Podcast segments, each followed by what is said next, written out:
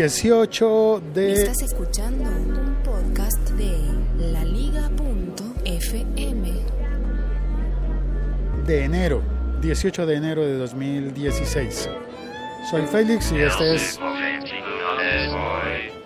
Si todo suena como me está sonando a mí aquí el- en el retorno en los audífonos, va a quedar perfecto, maravilloso, em, muy bien producido este podcast. Bueno, hoy tenía pens- pensado y planeado hablar de la creación del Ministerio de Ciencia y Tecnología en Chile.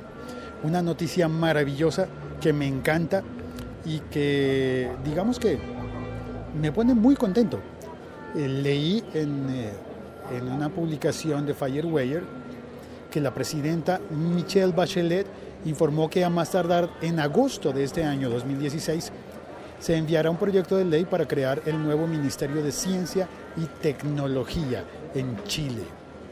Eso me parece realmente una muy, muy buena noticia para Chile y para todas las personas de América Latina y de Hispanoamérica y todos estos países deberíamos seguir, la, seguir ese, ese sendero y estimular la ciencia y la tecnología de manera oficial con presupuestos y con...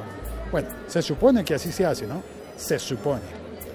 Pero una vez eh, doy mi,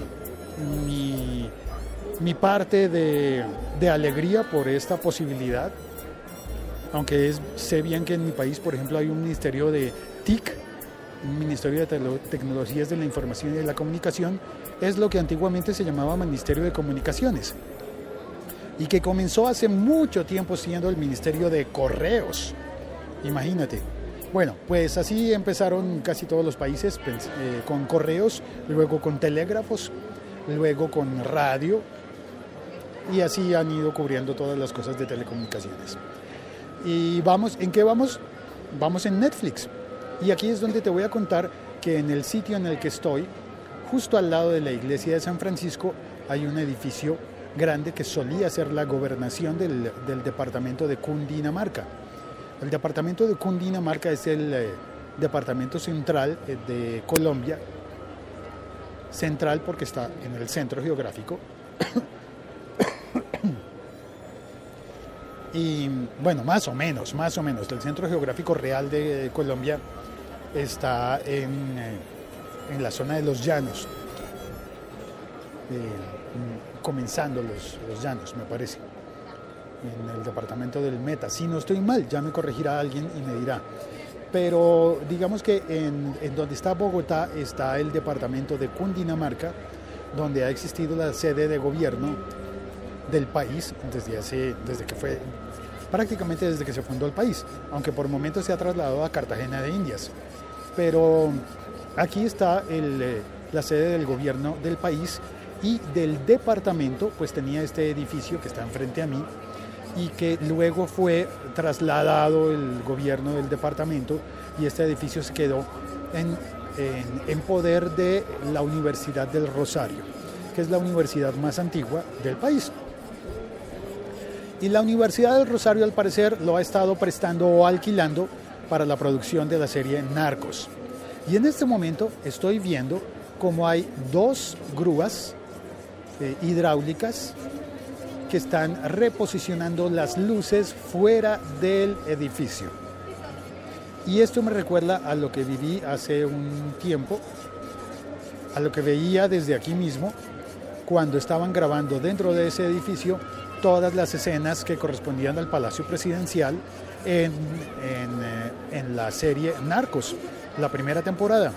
Así que creo que me atrevería a decir, a, a apostar, que en este momento allí deben estar grabando la segunda temporada. Yo creo que en este momento deben estar grabando enfrente a mí la segunda temporada de la serie Narcos que se anunció, ya está, eh, tiene el presupuesto asignado y demás cosas para demás cosas. ¿Qué significa demás cosas? ¿Yo por qué digo eso? Bueno, en fin, tiene presupuesto asignado y está aprobada para, para eh, eh, pasarla a la producción de la segunda temporada. Eh, y nada, eso es lo que quiero contarte hoy. Soy Félix, estoy en Bogotá, Colombia. eh, haciendo este podcast diario. Te agradezco muchísimo que lo oigas y quiero decirte que crisis superada. Ya tengo voz de nuevo.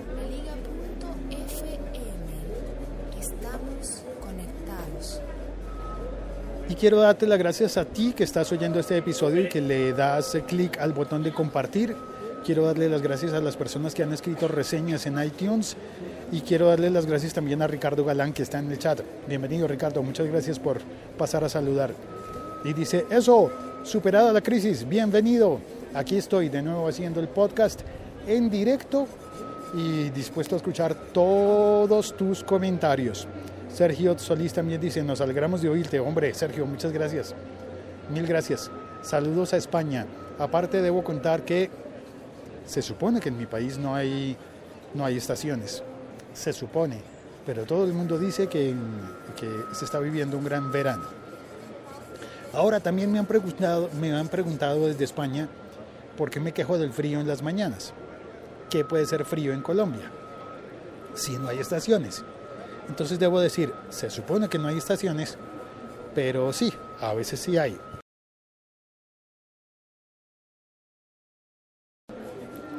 Corté el, el micrófono mientras tosía, tengo todavía tos. Especialmente si hablo mucho, como ahora. ¿No tenemos trenes? Sí, tenemos trenes, pero no son tan efectivos como los trenes de otros países.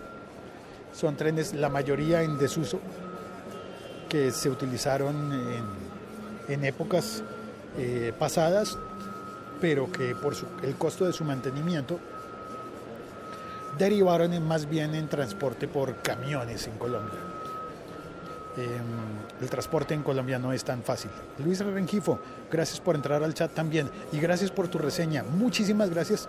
Vi que has escrito una reseña en iTunes y te doy las gracias públicamente por eso, Luis. Gracias. Eh, ah, bueno, estaba en las estaciones.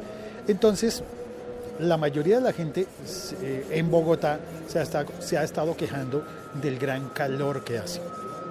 Y cuando digo gran calor, no me refiero a que, a que, a que en realidad esté siendo tan caliente como otras ciudades, pero sí es eh, que al mediodía tiene una temperatura de, perdón, voy a toser.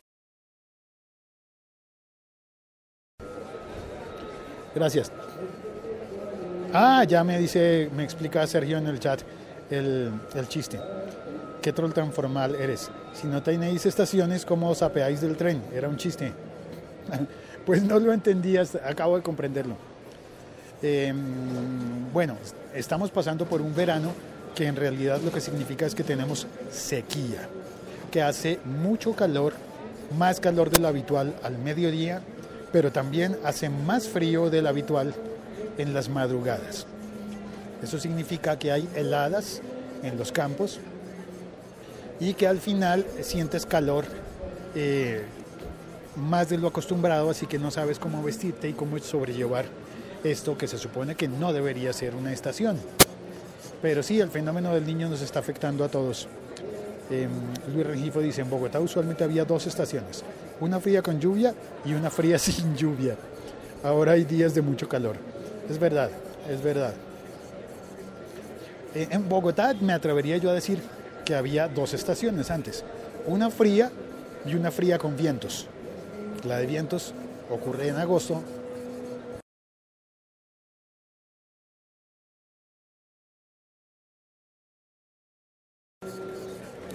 Y por eso en agosto hay eh, tradición de salir a elevar cometas.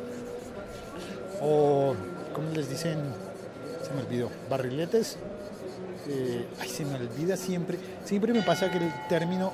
Uy, la una de la tarde. Uy, ya me voy, se me hace tarde. Chao, hasta pronto.